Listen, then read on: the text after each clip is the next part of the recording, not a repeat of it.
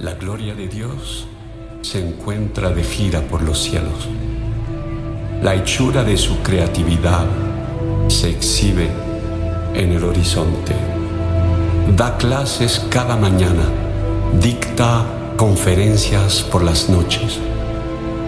Sus palabras no son escuchadas, su voz no se registra, pero su silencio llena toda la tierra. La belleza de la verdad se admira por todas partes.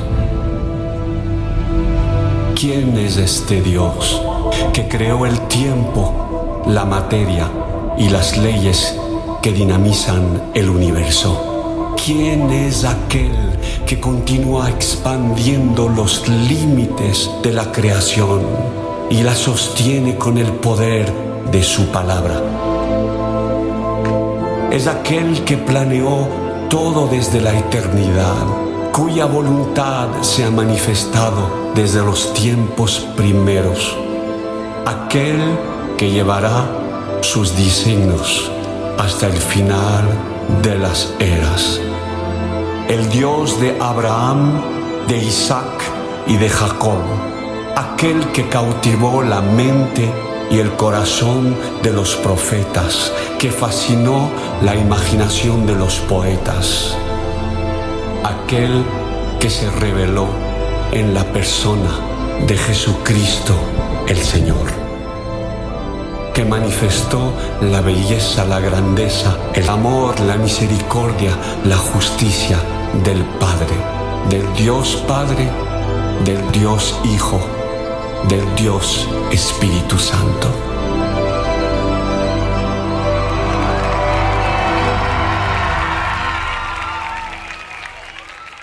¿De qué tamaño es tu Dios?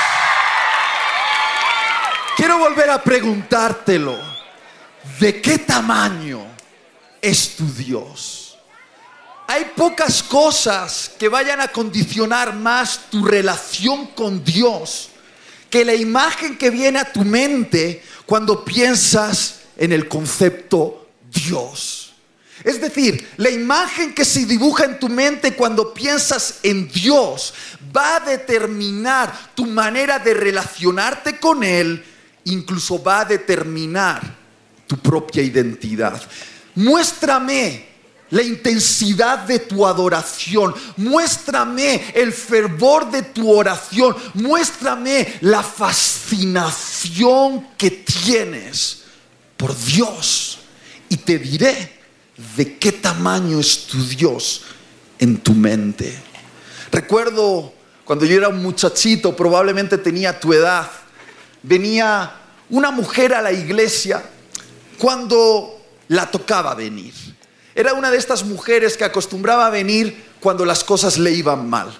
Cuando las cosas le iban bien, ella se olvidaba, desaparecía y no la volvíamos a ver. Pero cuando tenía problemas, aparecía en la reunión de oración y yo era un muchacho y recuerdo cómo ella se ponía de pie, levantaba sus manos al cielo y empezaba a orar ay, mi Diosito, ay, mi Diosito, tú sabes lo que necesito, mi Diosito, tú sabes por lo que estoy pasando, mi Diosito.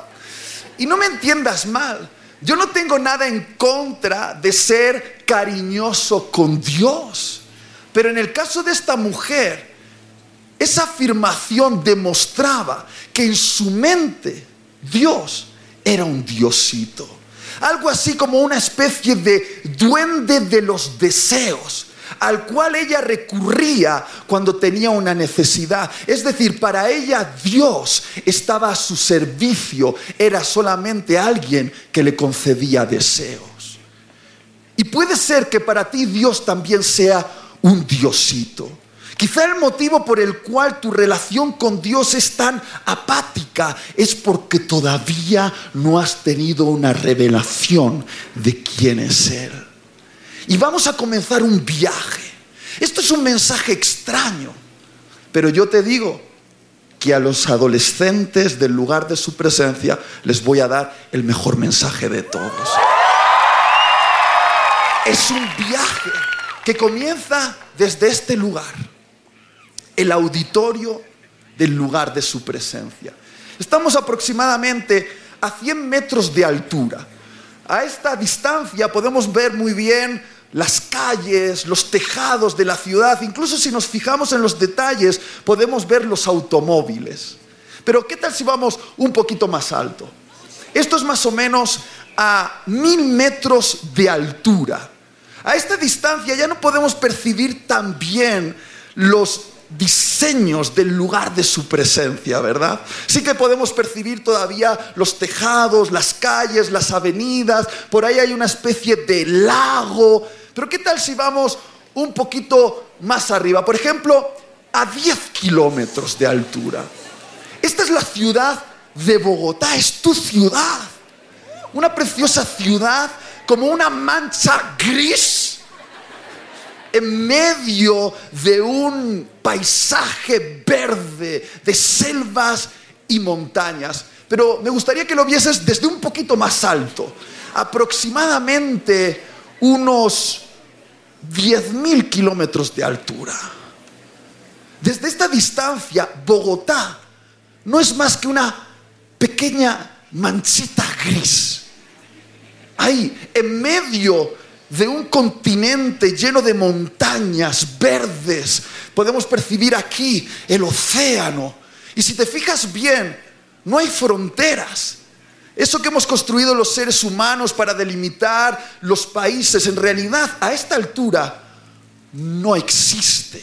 Pero ¿qué tal si vamos un poquito más alto? ¡Wow! A esta distancia apenas se puede percibir el impacto del ser humano sobre el planeta Tierra. Diciendo una cosa, ¿dónde están las calles aquí?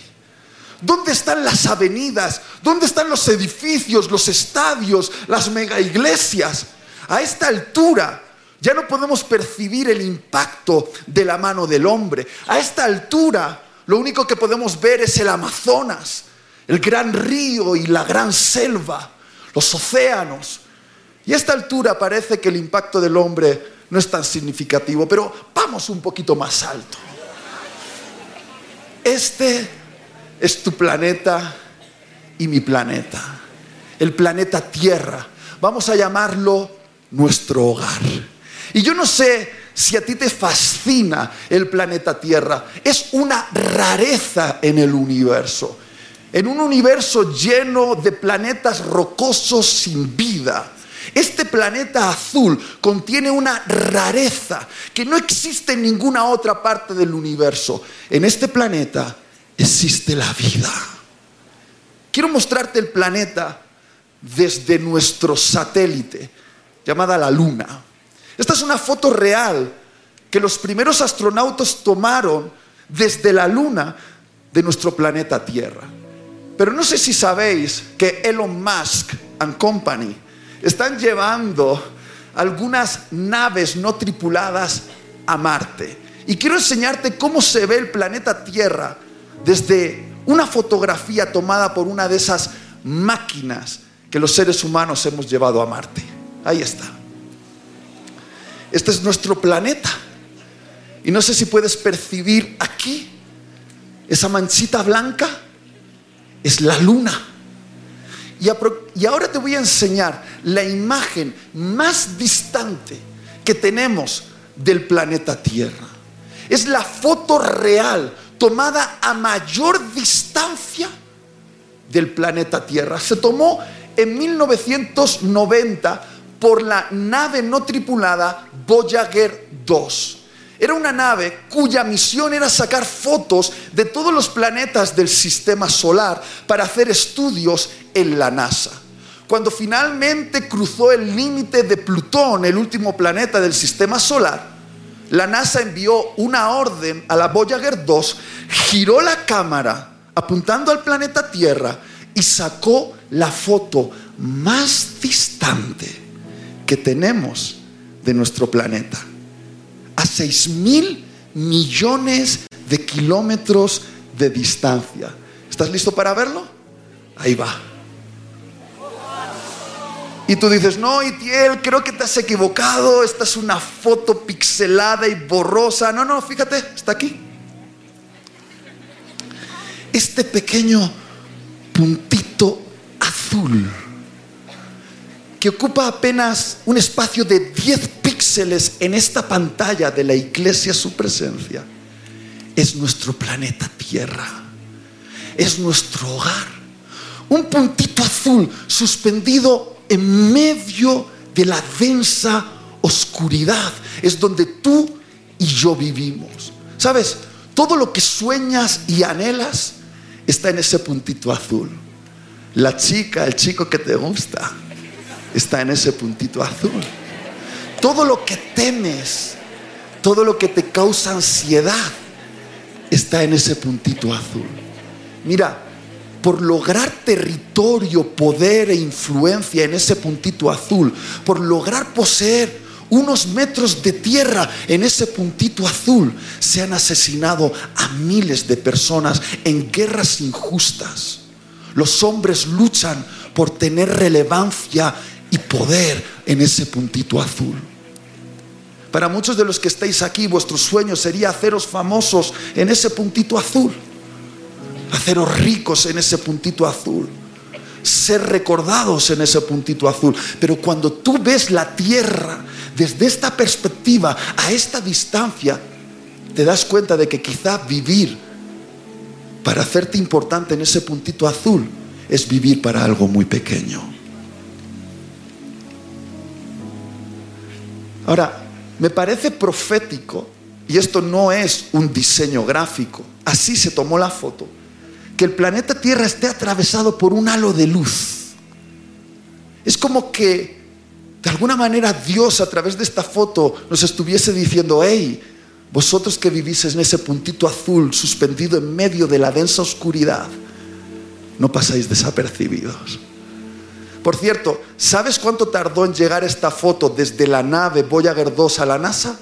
Cinco horas y media. Y tú te quejas de tu conexión a Internet. Déjame que te enseñe esto. Esto es el sol. ¿A cuántos les gusta el sol? Cuando sale un día soleado, uno lo disfruta en Bogotá.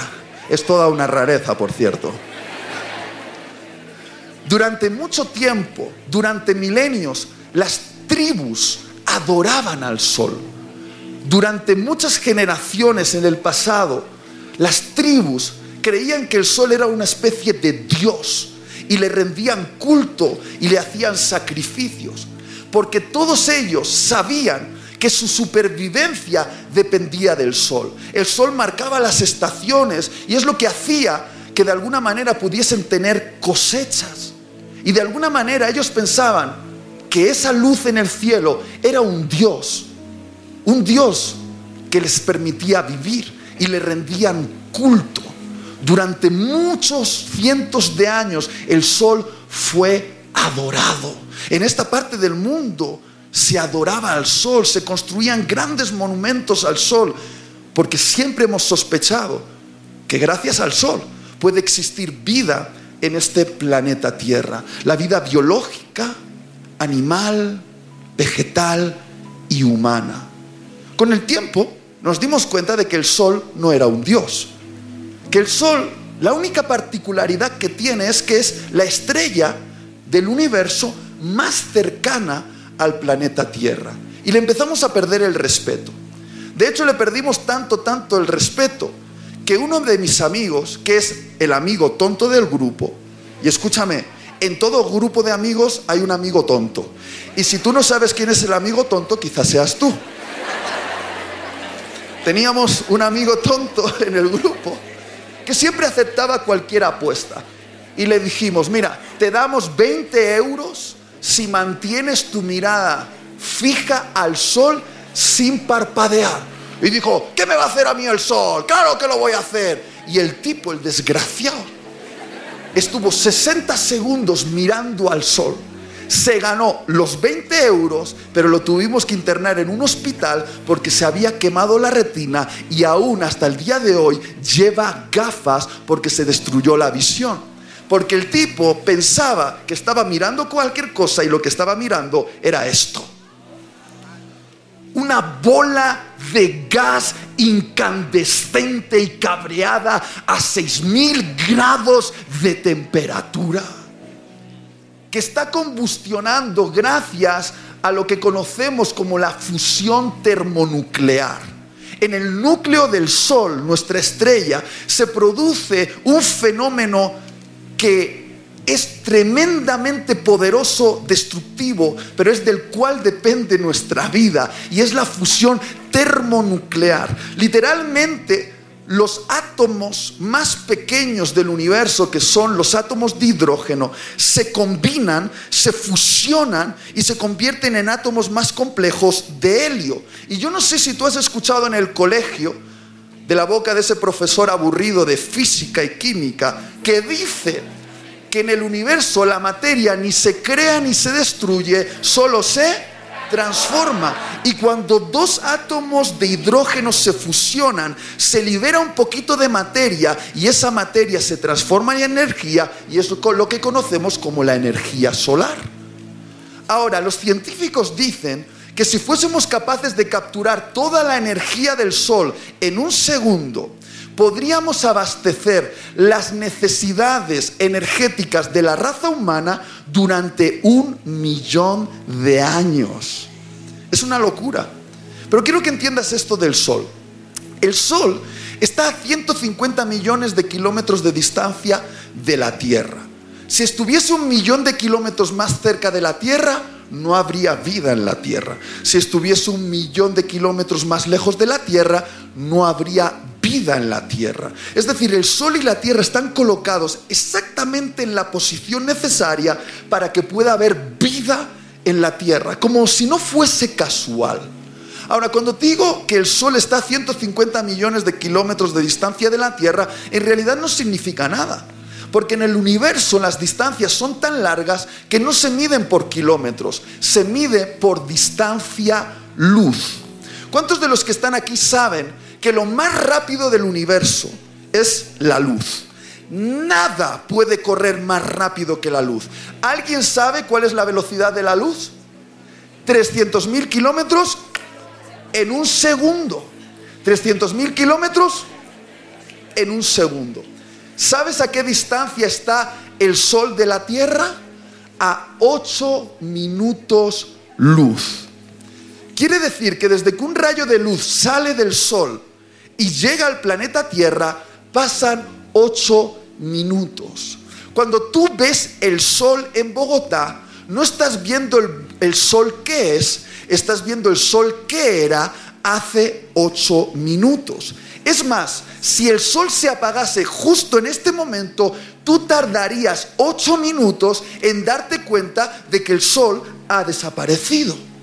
Por eso cuando se dice que una estrella está a 100 años luz, mil años luz o cien mil años luz, lo que te están diciendo es que en el cielo estrellado de la noche estás viendo estrellas que fueron hace 100 años, mil años o cien mil años. Puede ser que estés viendo la luz residual que nos quedan de estrellas que ya no existen, que ya se apagaron hace miles de millones de años y estás viendo solo el recuerdo de la luz de esas estrellas que por fin ha llegado hasta el planeta Tierra. ¿No te parece fascinante?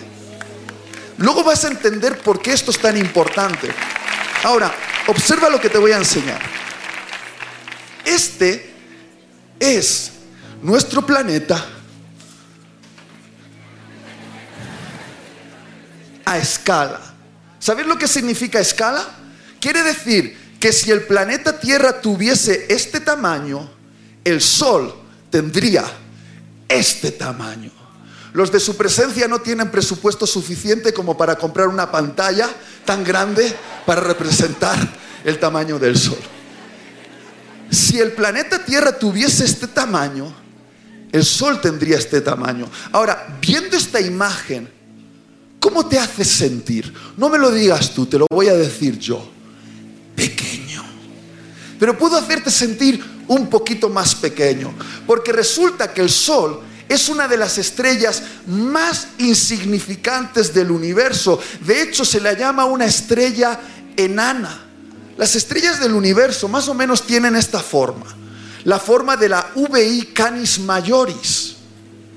Esa es la típica estrella del universo. Ahora, ¿quieres ver cómo es el Sol en comparación con la Canis Majoris? Ahí va.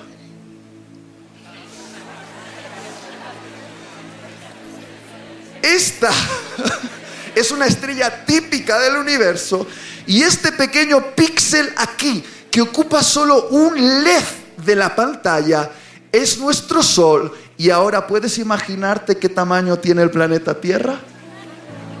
Ahora, después de ver esta imagen, dime, ¿cómo te sientes? No me lo digas tú, te lo voy a decir yo. Pequeño. Pero creo que puedo hacerte sentir un poquito más pequeño. Sí, sí, sí, sí. Te voy a enseñar esto. ¿Sabes lo que es? Es una supernova. Son los fuegos artificiales del universo. Una supernova es el residuo de una estrella que explotó. Ahora, esto es interesantísimo porque resulta que las estrellas son los hornos cósmicos del universo donde se forjan los átomos de la materia.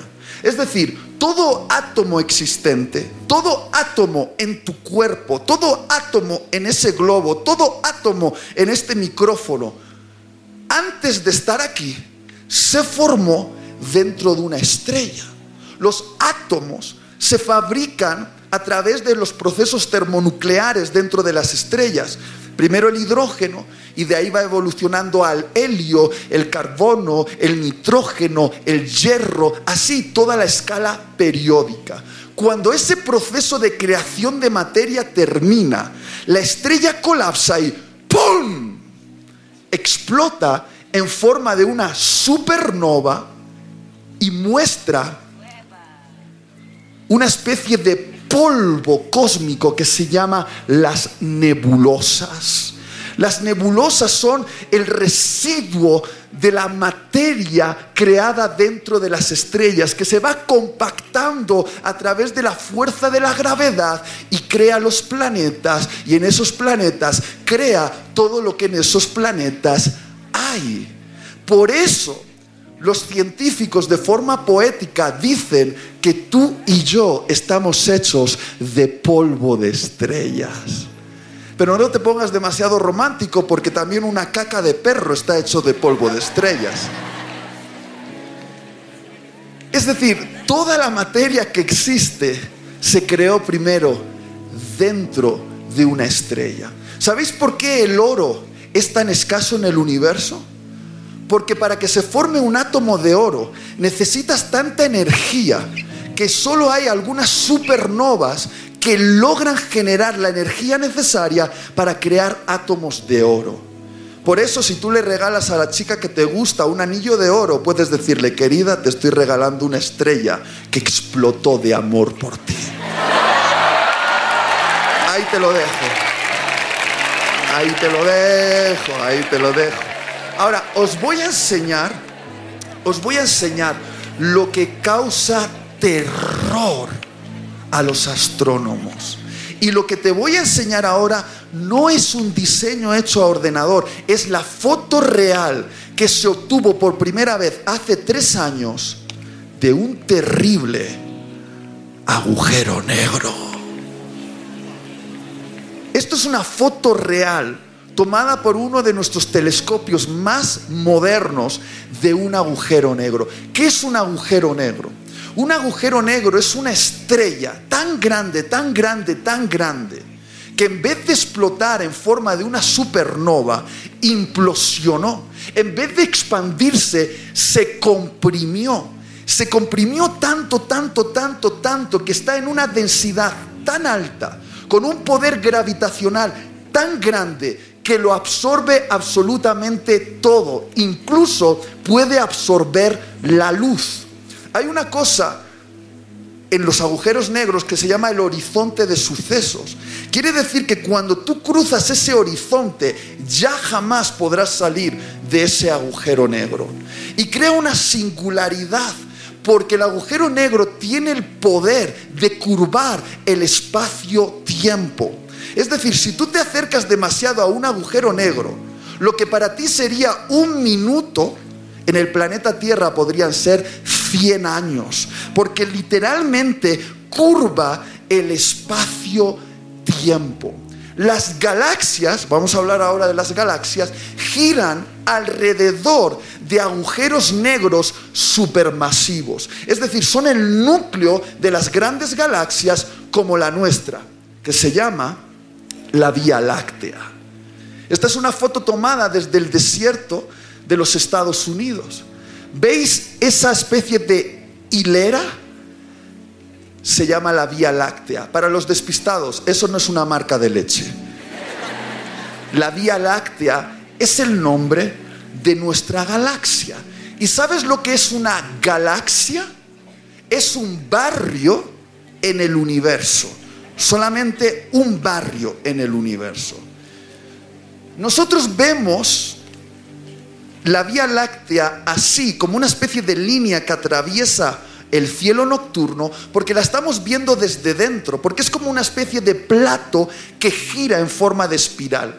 Los astrónomos han hecho un diseño y dicen que más o menos puede ser así. Es una galaxia que gira en torno a un agujero negro supermasivo que está en el centro. Los astrónomos creen que nuestro barrio en el universo, nuestra galaxia, tiene aproximadamente 200 mil millones de estrellas. Para que te hagas una idea de lo grande que es ese número, si yo contase una estrella por segundo de nuestra galaxia sin parar para comer ni para dormir, tardaría 2.500 años en contar todas las estrellas de nuestra galaxia. Ahora, ¿sabes qué tamaño tiene nuestra galaxia? 100.000 años luz. ¿Cuánto hemos dicho que es la velocidad de la luz? 300.000 kilómetros por segundo.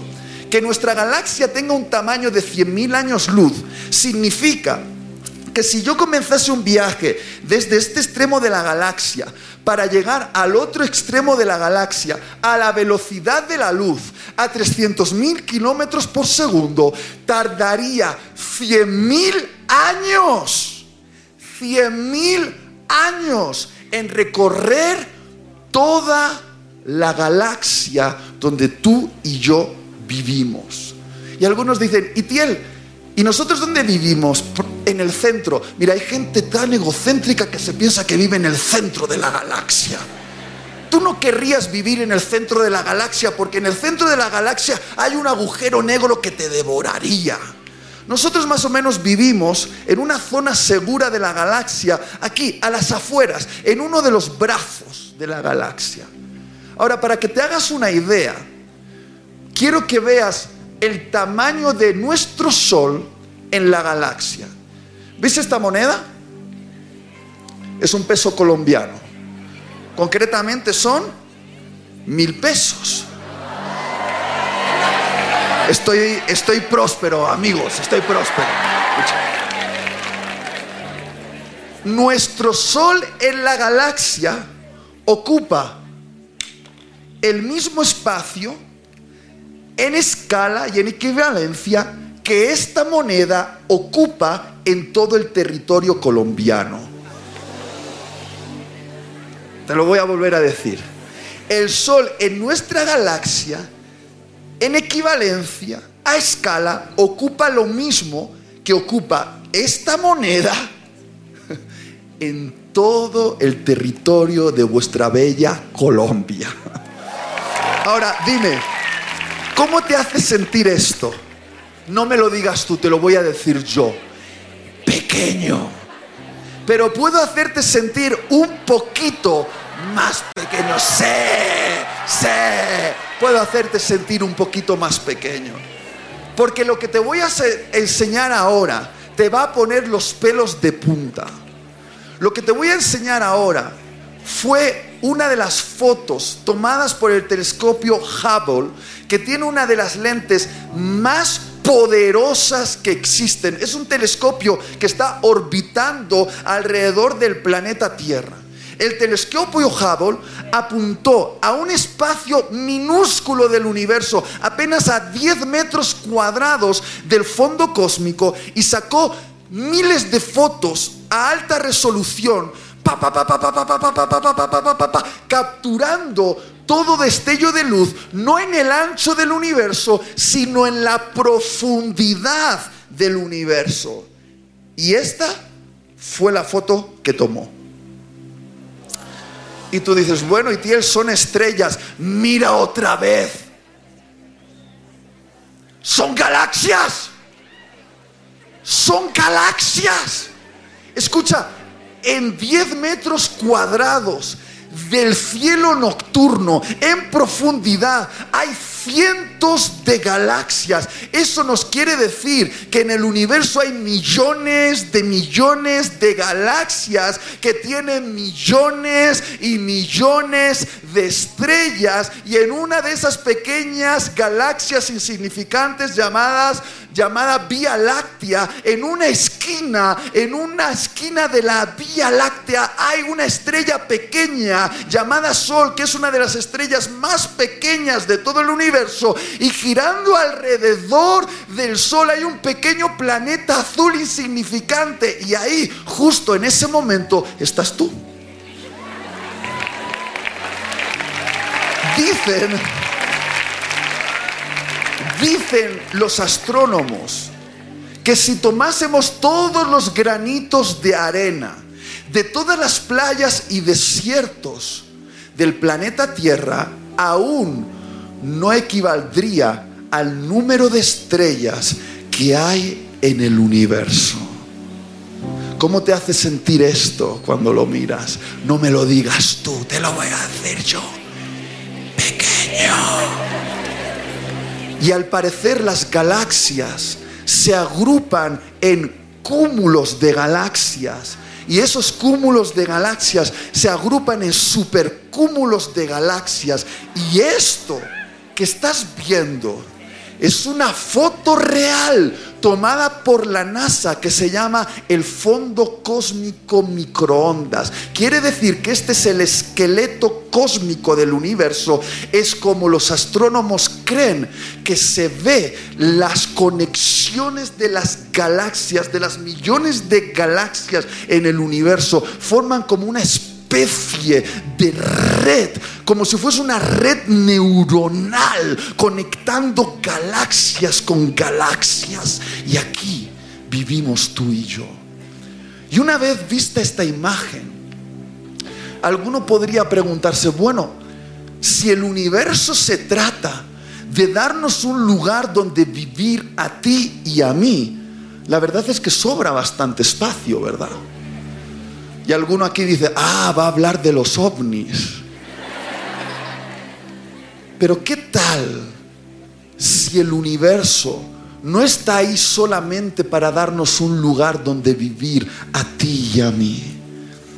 ¿Qué tal si el universo es un mensaje escrito en el cielo, esperando que tú y yo dejemos de ver la luz artificial de nuestro smartphone, salgamos a la montaña en Colombia, miremos al cielo y descifremos un mensaje que ha sido dejado ahí para nosotros. ¿Qué tal si podemos descubrir como descubrió el salmista? que los cielos cuentan la gloria de Dios.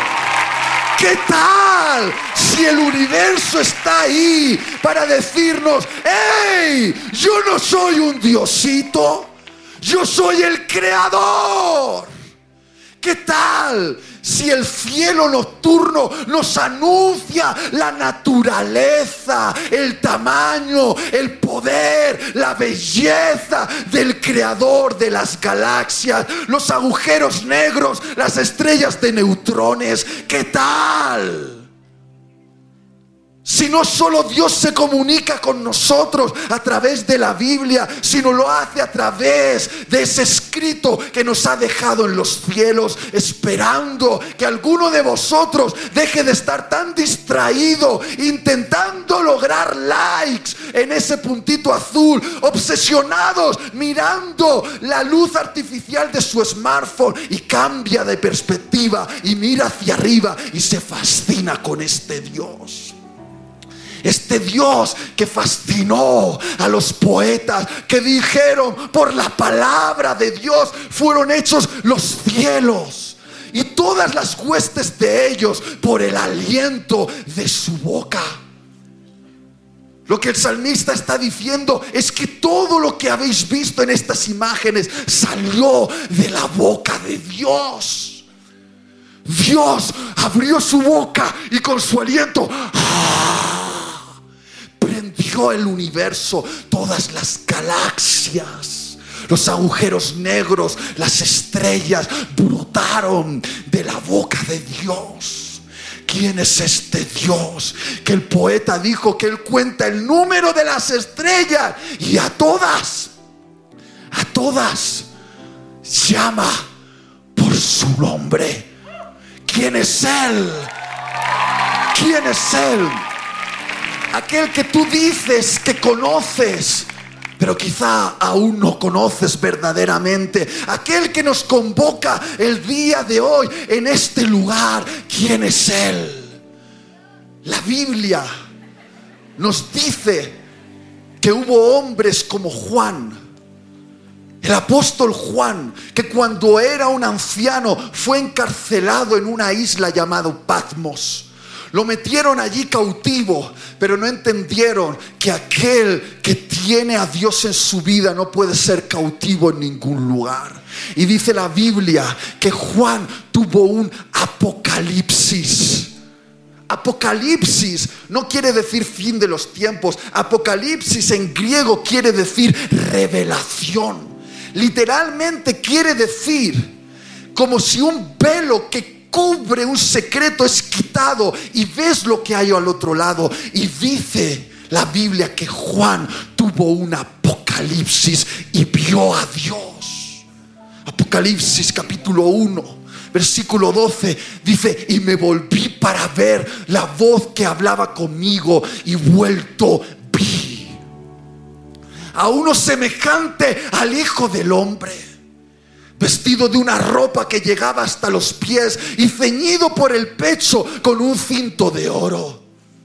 Su cabeza y sus cabellos eran blancos como la blanca lana, como nieve.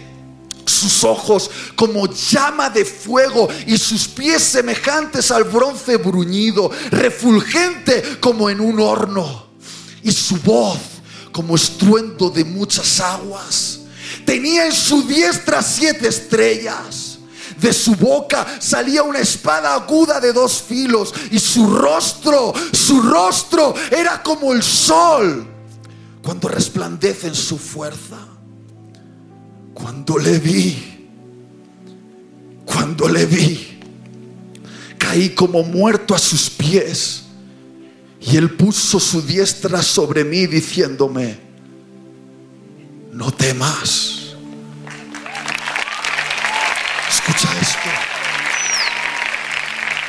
Al igual que Juan, todos los hombres y mujeres que tuvieron un apocalipsis, que tuvieron una revelación de Dios y dejaron esa experiencia registrada en la Biblia para ti y para mí, para desafiarnos a nosotros a tener nuestro propio apocalipsis. No dicen que sintieron una tierna sensación, un hormigueo, una sensación de paz. Hombres como Daniel, Isaías, Jeremías, Ezequiel, dicen que cuando lo vieron, cuando lo vieron, sintieron que aquello que estaban viendo era demasiado sublime, demasiado poderoso, demasiado grandioso y sintieron la terrible sensación de que eso que estaban contemplando podría matarlos. Ellos tuvieron un encuentro con la gloria de Dios. Y sintieron que aquello que observaban podía exterminarlos. Escúchame, ¿has estado alguna vez ante algo tan poderoso, tan grande, tan sublime que sabes que podría matarte? Yo sí. Un día estuve dentro de una tormenta eléctrica. Sé que puede sonarte una historia un poquito extraña, pero así fue.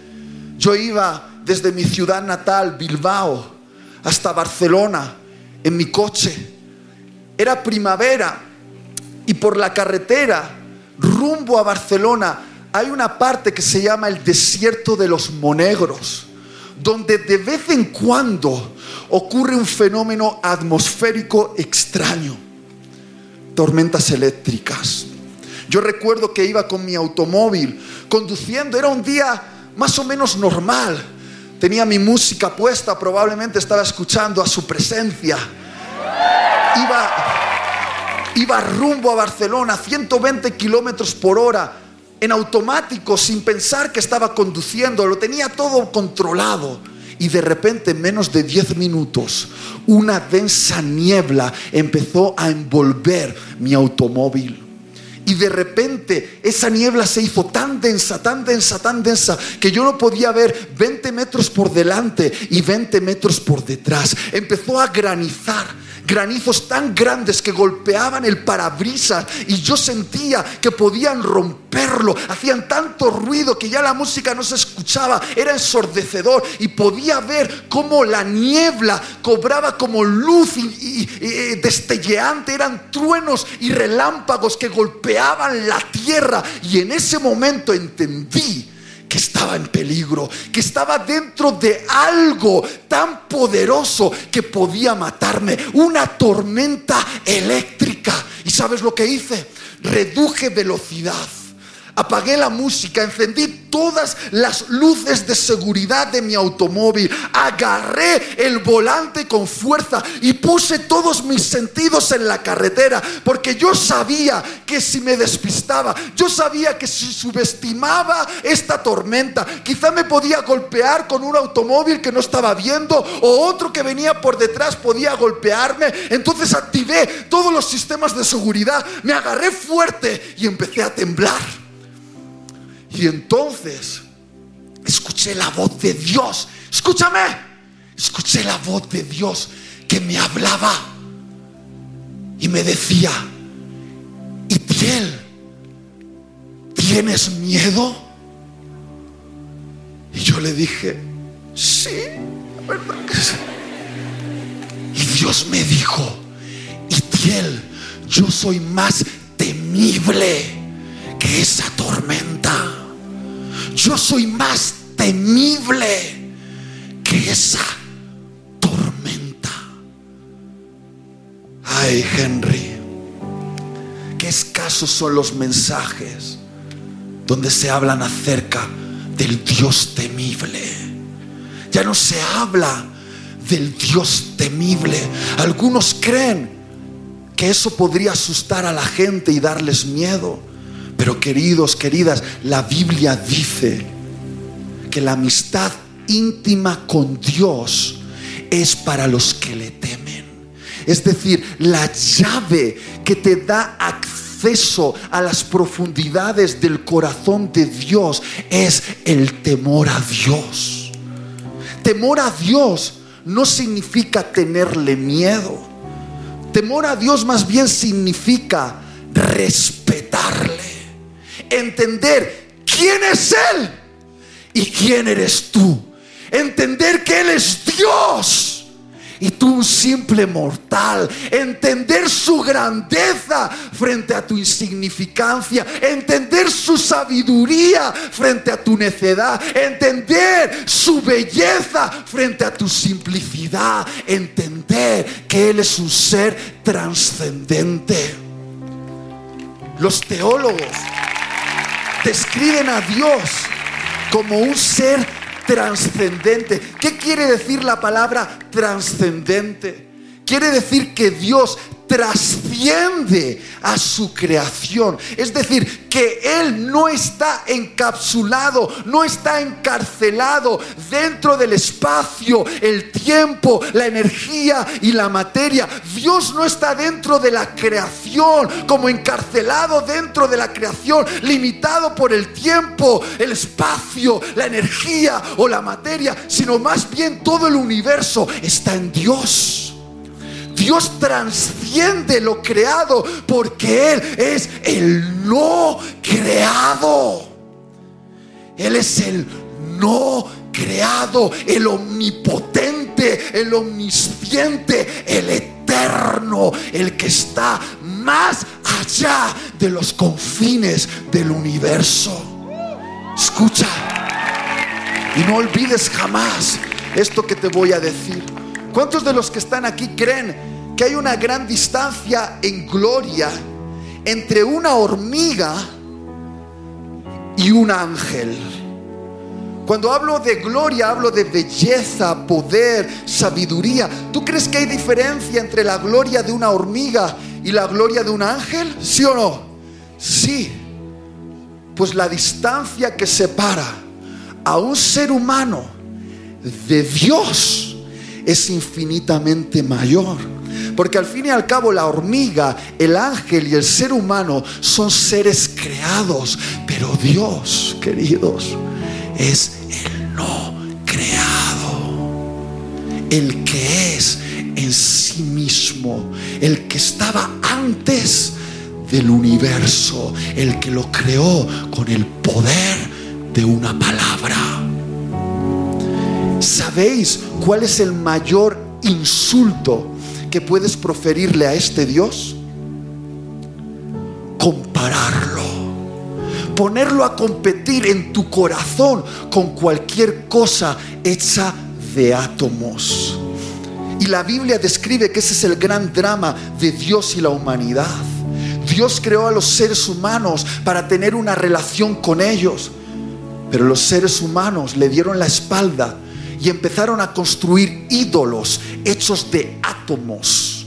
Ídolos hechos de piedra, madera, marfil, oro, que tenían ojos pero no veían, oídos y no oían, piernas y no caminaban. Y empezaron a rendirles culto, a arrodillarse delante de ellos y a adorarlos, a hacerles sacrificios. Ídolos hechos de átomos sustituyendo a Dios en nuestro corazón, entrando en competencia con Dios en nuestro corazón. Y tú dices, no, Itiel, eso ya lo hemos superado. Eso lo hacían las tribus de América, pero nosotros ya somos gente civilizada. ¿Realmente hemos superado la idolatría o solo la hemos modernizado? Porque yo he caminado por las calles de Bogotá y he visto que sois bien idólatras.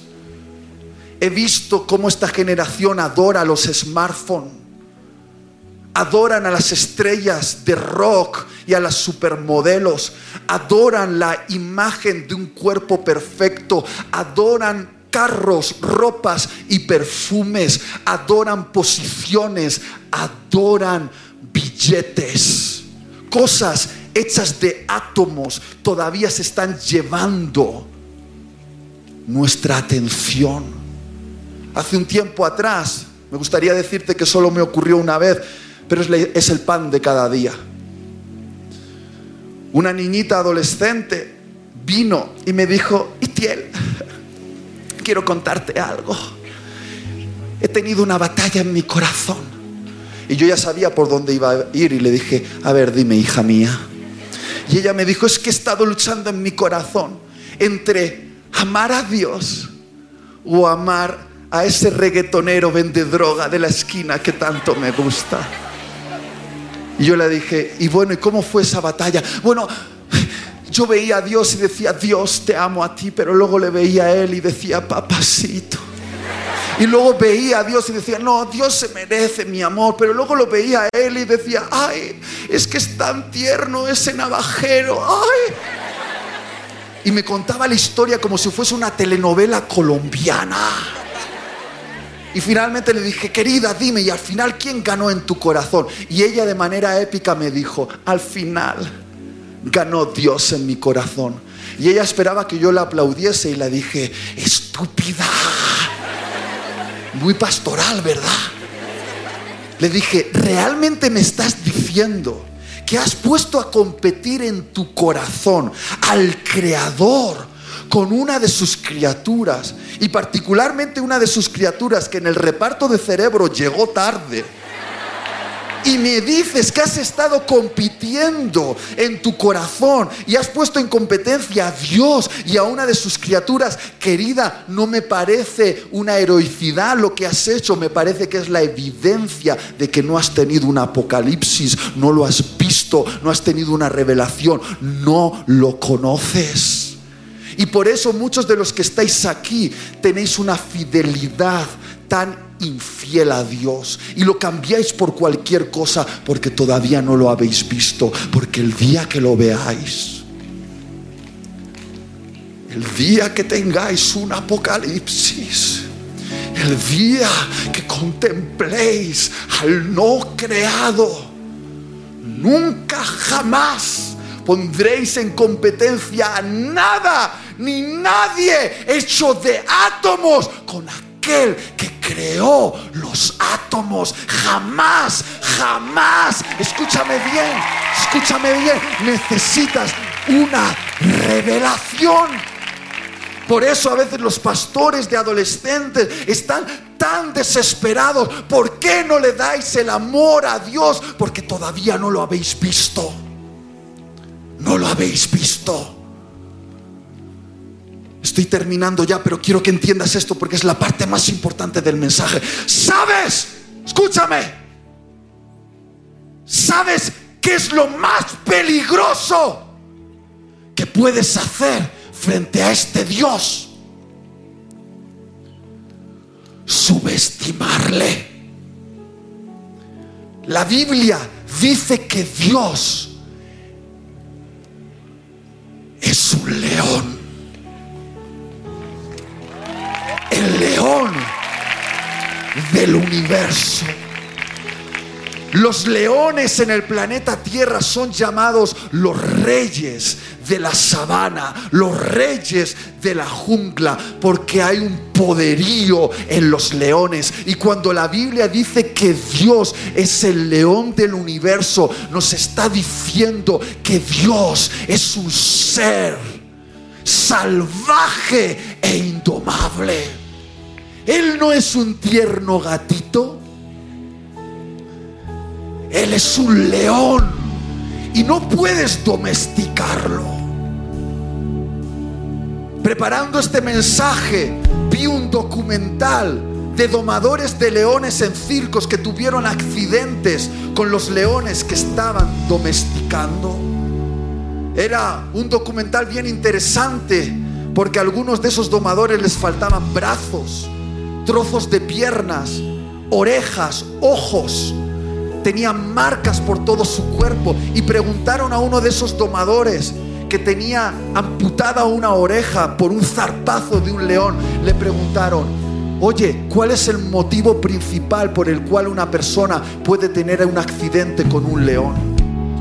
Y él mirando a cámara dijo, cuando le pierdes el respeto cuando subestimas la naturaleza, la naturaleza salvaje e indomable del león y te familiarizas demasiado con él y le faltas al respeto, es cuando te pones en peligro. Y dijo esto, cierta dosis de temor frente a esa bestia salvaje e indomable es lo que te mantiene seguro frente a él.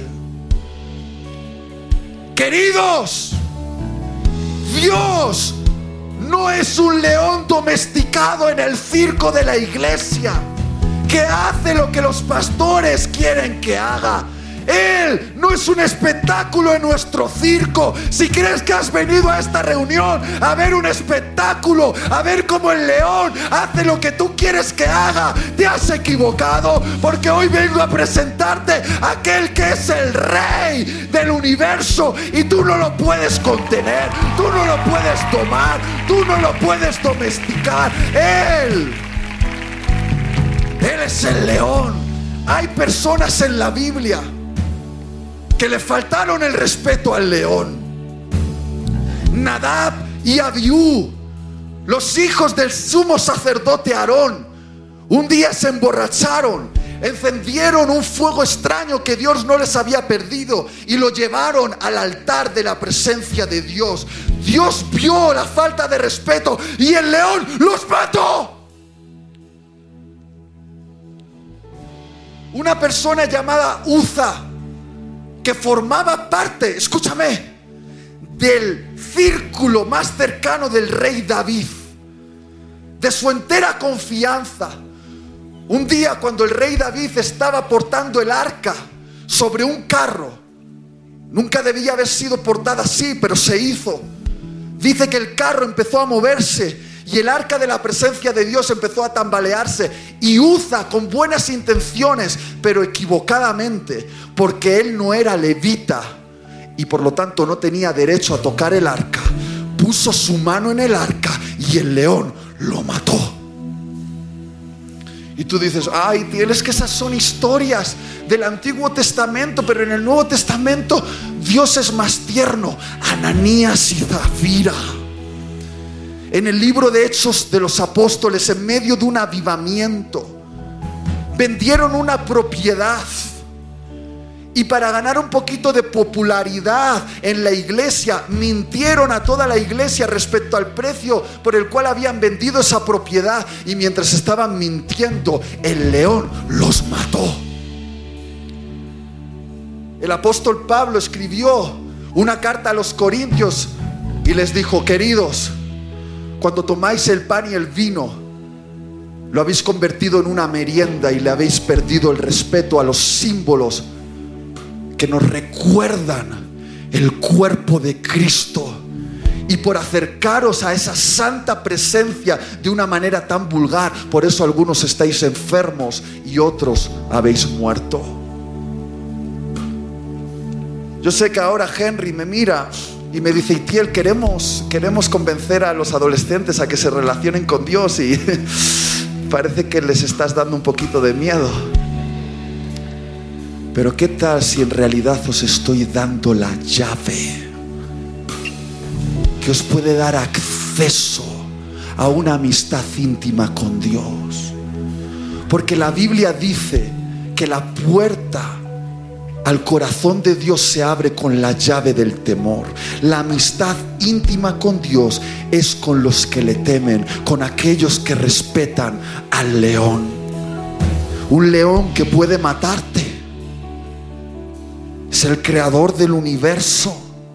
Es el devorador de mundos. Él abre la boca y puede tragar galaxias Pero voy a decirte algo de este Dios. C.S. Lewis, puedo sentir la presencia del Señor. En ese famoso cuento teológico llamado Las Crónicas de Narnia, describe a Dios como un león llamado Aslan. Y cuando Lucy, una de las protagonistas, está a punto de tener un encuentro con Aslan, Lucy está nerviosa y habla con la señora Castor. Y temblando de miedo porque va a encontrarse con Aslan, le dice, señora Castor, Aslan, Aslan es seguro. Y la señora Castor le dice a Lucy, Lucy, querida, Aslan es un león y es muy peligroso, pero Aslan, Aslan es bueno. Y he venido a decirte que el león del universo es peligroso, pero el león del universo es bueno. Es bueno. Es bueno. Tan bueno que cuando Juan tuvo el apocalipsis y vio a Jesús en toda su gloria, al león, sublime, grandioso y poderoso, Él dijo, voy a morir, voy a morir. Y dice la Biblia que entonces Jesús en su gloria le puso su mano en el hombro a Juan y le susurró, no temas, Y yo me he imaginado un millón de veces esa escena. Y un día el Espíritu Santo me mostró un secreto. ¿Por qué Juan no habría de temer ante un Dios glorioso y sublime? Porque cuando Juan abrió los ojos y vio esa mano que estaba puesta sobre su hombro, vio que la mano del temible tenía cicatrices. La mano del temible tenía cicatrices, marcas que hablan de su amor por nosotros. El creador, el eterno, el no creado, dice la Biblia, que se hizo parte de la creación en forma de Jesús. Se metió dentro de átomos dentro de un cuerpo humano, dentro de piel y hueso venir a encontrarse con nosotros. Yo no sé si te impresiona el poder que hizo falta para crear los confines de las galaxias. A mí me sorprende y me impresiona el poder que hizo falta para contener al omnipotente, al omnisciente, al eterno, al no creado dentro de piel y hueso. Ese poder que lo contuvo en aquella carne se llama amor. Amor. Amor. Es el poder más grande del universo. El amor de Dios es más poderoso que los agujeros negros. El amor. El amor del Creador metido dentro de piel y hueso viniéndonos a tocar, a entrar en contacto para decirnos, no vayas detrás de los ídolos, mírame a mí, mírame a mí y déjame decirte cuánto te amo. Esa es la historia, la historia que menospreciáis, la historia del Evangelio, una historia cuya consumación llegó cuando este Dios que nos amó se dejó clavar una cruz. Yo no sé si alguna vez alguien te ha dicho que te ama, pero voy a mostrarte la declaración de amor de Dios por todos nosotros, los insignificantes seres humanos. Cierra tus ojos ahora. Cierra tus ojos y escucha.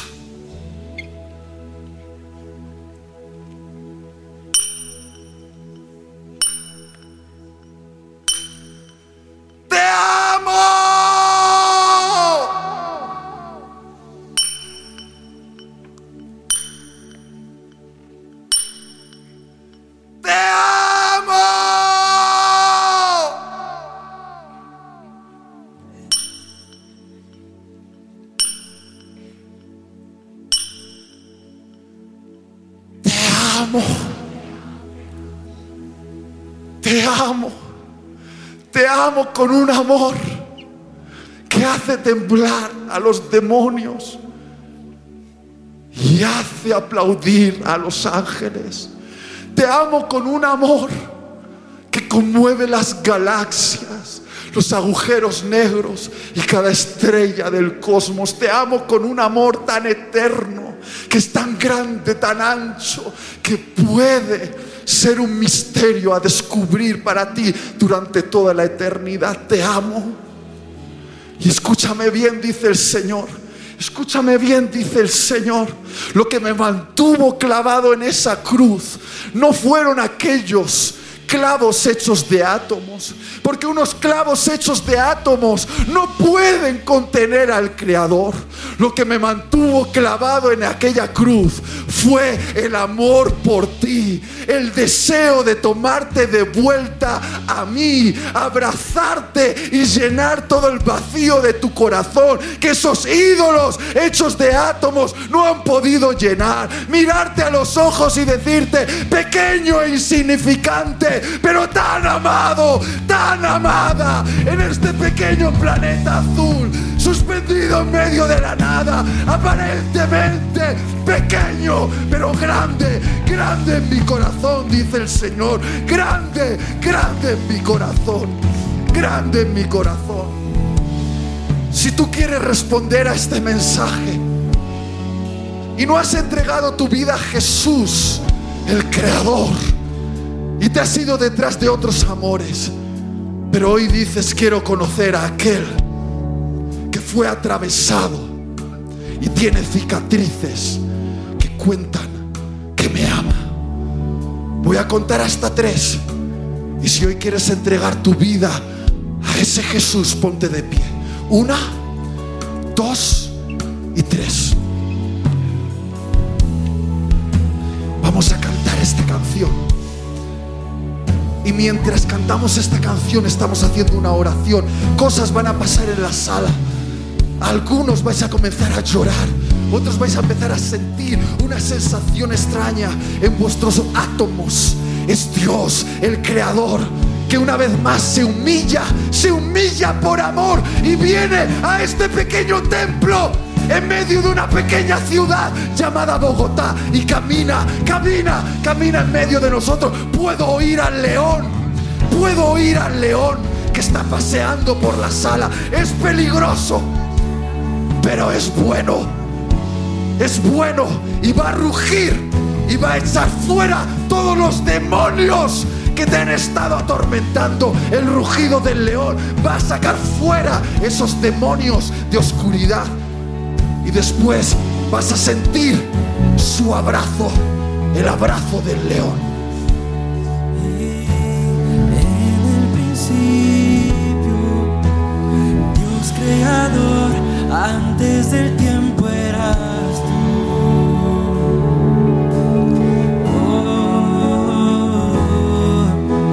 En las tinieblas, tu voz escuchó, ella creaste la luz. Sí, Jesús. Sí, Jesús. Con solo hablar, creaste las galaxias con tu voz El león está aquí. y tu aliento en los planetas formado. Los cielos te adoran, yo también Yo también. puedo ver tu corazón en la creación. Las estrellas son señales de tu amor. Si la tierra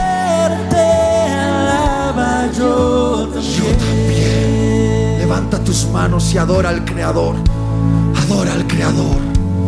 Yo también. Adora al creador. Adora al creador. Dios de promesas,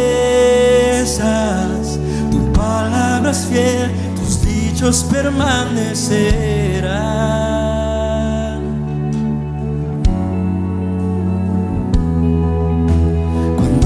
Abres tu boca, la vida y la ciencia siempre tu voz seguirán.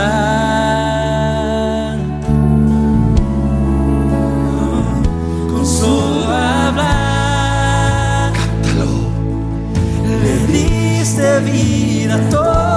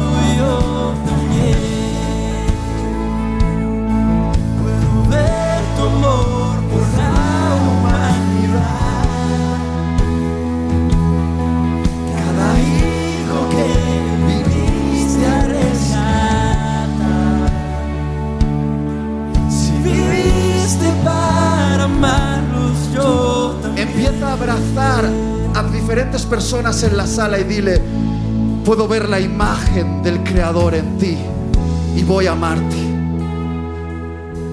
Porque cuando te amo a ti, respeto la imagen del Creador, la marca del Creador en ti. Empieza a orar por esa persona que estás abrazando. Vamos, ora por ella y dile, revela, revélale tu amor. Que tenga un apocalipsis que vea, que vea a Yeshua.